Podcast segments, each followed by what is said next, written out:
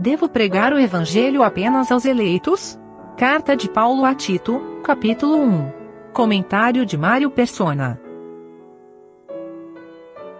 O que nós temos aqui é a carta de Paulo a Tito. Existem algumas alguns versículos que falam de Tito. Naquele, naquele estudo do Norman Berry, ele assinala pelo menos três versículos que nos quais Paulo dá opinião acerca de Tito. O primeiro é em 2 Coríntios 8, versículo 16. Ele diz: Mas graças a Deus que pôs a mesma solicitude por vós no coração de Tito, pois aceitou a exortação e, muito diligente, partiu voluntariamente para vós. Então, Paulo uh, sabia que podia contar com Tito. Ele vai chamar aqui de verdadeiro filho, segundo a fé comum, nesta carta que ele escreve a ele. Depois, em 2 Coríntios, capítulo 8, 23, nós temos outra opinião de Paulo acerca de Tito. Quanto a Tito, é meu companheiro e cooperador para convosco Quanto a nossos irmãos, são embaixadores das igrejas e glória de Cristo. E mais um versículo em 2 Coríntios 7, versículo 13. Por isso fomos consolados pela vossa consolação, e muito mais nos alegramos pela alegria de Tito, porque o seu espírito foi recriado por vós todos. Então, nós vemos em Tito um, um amigo fiel para Paulo na sua, nas suas jornadas e no seu trabalho para o Senhor. Mas existe também a, aquela passagem em 2 Timóteo, capítulo 4, quando nós vemos alguns que teriam abandonado ou desamparado o apóstolo. E, infelizmente, Tito está nessa lista. Capítulo 4 de 2 Timóteo, versículo 10 porque Demas me desamparou amando o presente século. Ou seja, não é nada de ruim que ele fez, ele simplesmente se voltou para os seus afazeres no, no, do mundo, né? Mas isso, com isso, ele desamparou o apóstolo Paulo e, e ficou essa marca feia, né, na, na sua biografia. E foi para Tessalônica, Crescente para a Galácia, Tito para a Dalmácia só Lucas está comigo. Embora que não diga que Crescente ou Tito tenham amado o presente século, ele está na mesma sequência aqui do que é dito de Demas, ou seja, de quem desamparou o apóstolo. Mas voltando então ao nosso, ao nosso, à nossa carta de Paulo a Tito, Paulo se apresenta como Paulo, servo de Deus e apóstolo de Jesus Cristo, Aqui ele já deixa claro aqui ele estava, né? Qual era a sua a sua opinião acerca de si mesmo.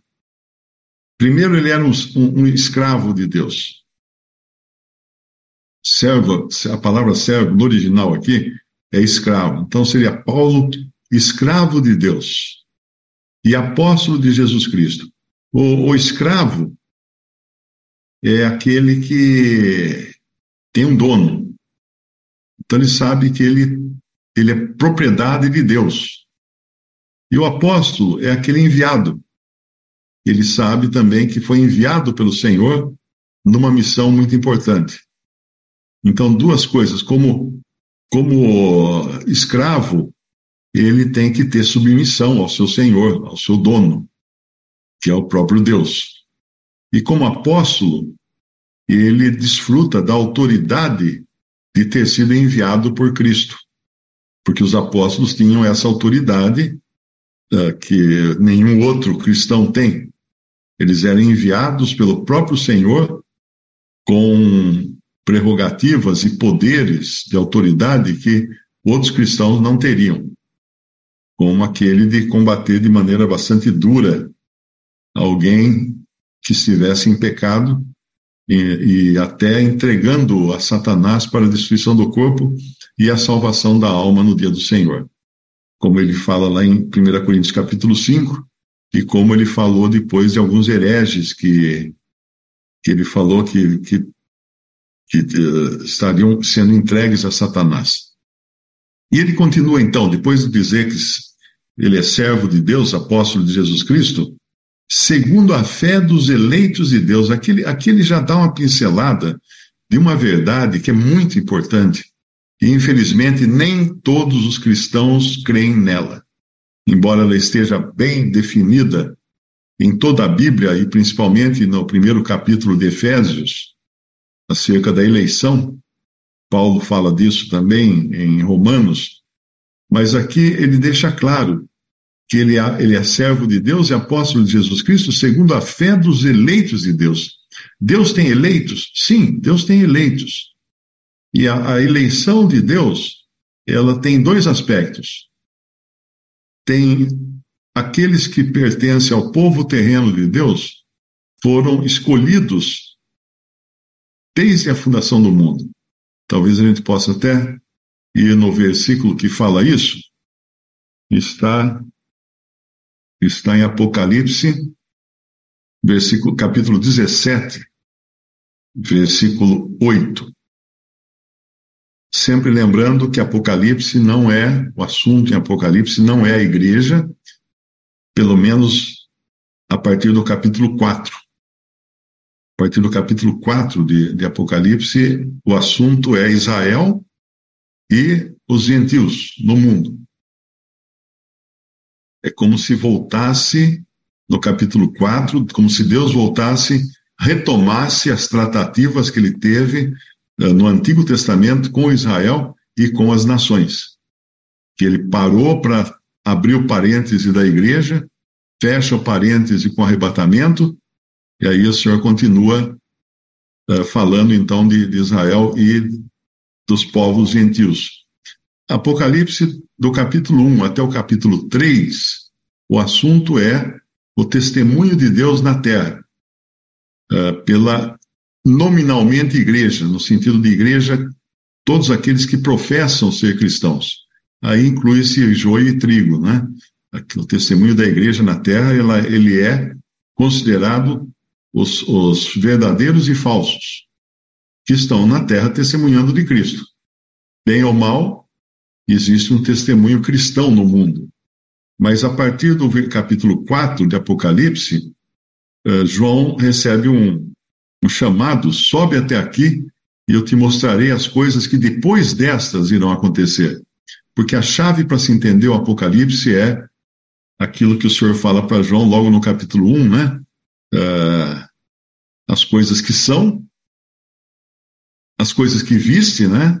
Escreve as coisas que viste, as coisas que são e as coisas que depois destas hão de acontecer. As coisas que viste é a visão de João, vendo o Senhor com aquele cabelo branco, aquela, aquela feição de juiz, aterradora, inclusive, né? que ele, ele, não, não, ele não vê Jesus como aquele que ele conheceu na terra. Ele vê agora um Jesus glorificado, um Cristo glorificado, e se posicionando como juiz para julgar as nações. Por isso que daí o Senhor fala para ele, escreve as coisas que, que viste, que é essa visão, as que são, que é são os capítulos 2 e 3 de, de Apocalipse, porque trata do período da igreja na terra, que é o período em que João vivia. Então era o tempo presente dele, era o período da igreja na terra. E as coisas que depois destas vão de acontecer, e a gente sabe que isso aí começa no capítulo 4, porque no próprio capítulo 4, eh, João escuta uma voz pra, dizendo para eles, eh, João fala, né, depois dessas coisas, viu, viu o céu aberto e, e, e uma voz dizendo, sobe até aqui. Então, a partir dali, João vai assistir de camarote o que vai acontecer na terra. Mas a igreja não estará mais na terra, a igreja terá subido arrebatada para o céu e os, os salvos que morreram terão sido já ressuscitados. E aí se desenrola toda, toda a história terrena da, do mundo, onde tinha parado quando Israel rejeitou o seu Messias. Deus deixou então eles por 400 anos, né, sem, sem profecias, sem até que vim, veio o Senhor, nasceu o Filho de Deus no mundo, né, veio em carne, e aí, quando o Senhor morre, termina então esse período de, vamos dizer assim, do Antigo Testamento, porque agora começava o Senhor tratar com a igreja a partir de Atos capítulo 2. Como Paulo fala na sua epístola, eu acho que é o capítulo 11, se não me engano, aos Romanos, uh, Israel foi deixado de lado por um pouco de tempo, para depois ser retomado. Essa retomada de Israel acontece agora aqui, a partir do capítulo 4 de Apocalipse, quando vai se desenvolver a história, então. Então, os eleitos, segundo a fé dos eleitos de Deus, e como eu disse, lá em Apocalipse, capítulo 17, nós vamos ler que a besta que viste foi e já não é, e há de subir do abismo e irá à perdição. E os que habitam na terra, cujos nomes não estão escritos no livro da vida, desde a fundação do mundo, se admirarão vendo a besta que era e já não é, mas que virá. Quem são esses cujos nomes estão escritos no livro da vida desde a fundação do mundo? Esses são os hebreus, os judeus. Israel foi, uh, foi escolhido desde a fundação do mundo. Mas quando nós vamos, nós vamos lá para uh, Efésios, Efésios, Efésios capítulo 1, eu creio que é Efésios capítulo 1, deixa eu me certificar aqui. É Efésios capítulo 1, versículo. Como também nos elegeu nele, em Cristo, antes da fundação do mundo, para que fôssemos santos e irrepreensíveis diante dele em amor. Então, existe um povo de Deus, um povo terreno de Deus, que foi escolhido desde a fundação do mundo, porque é um povo da terra com um destino terreno, para viver na terra. Eles serão transportados, eles serão uh, os, os, fiéis desse povo, né?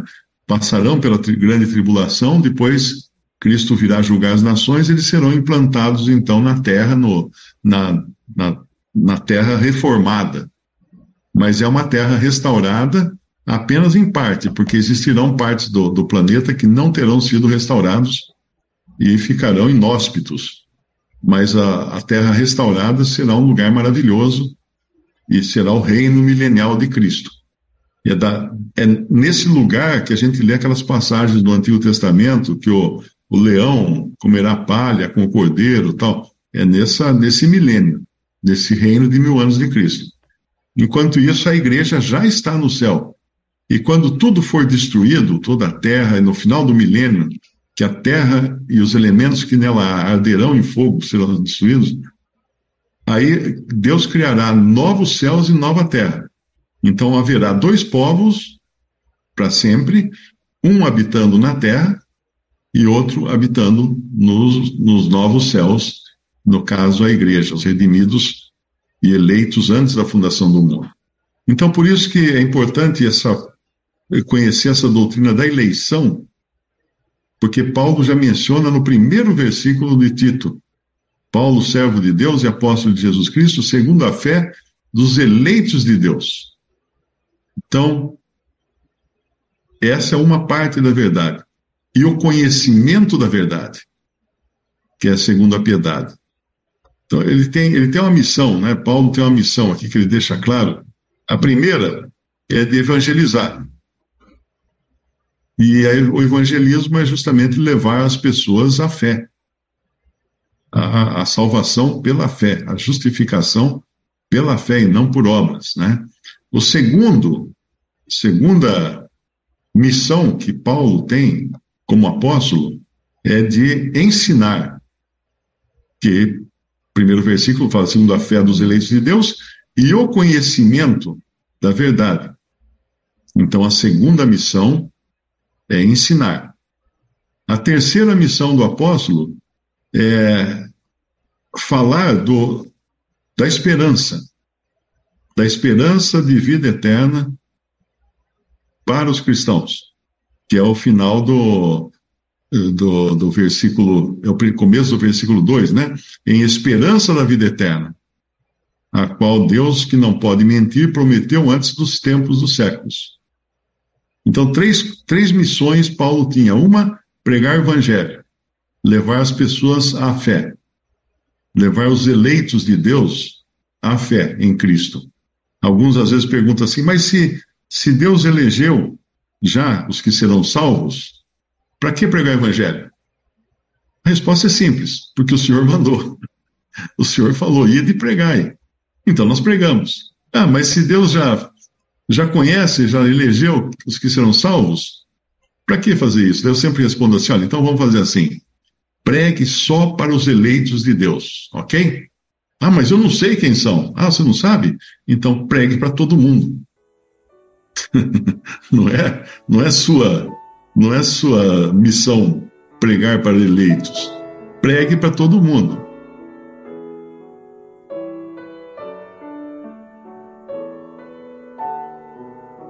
Visite respondi.com.br. Visite também 3minutos.net.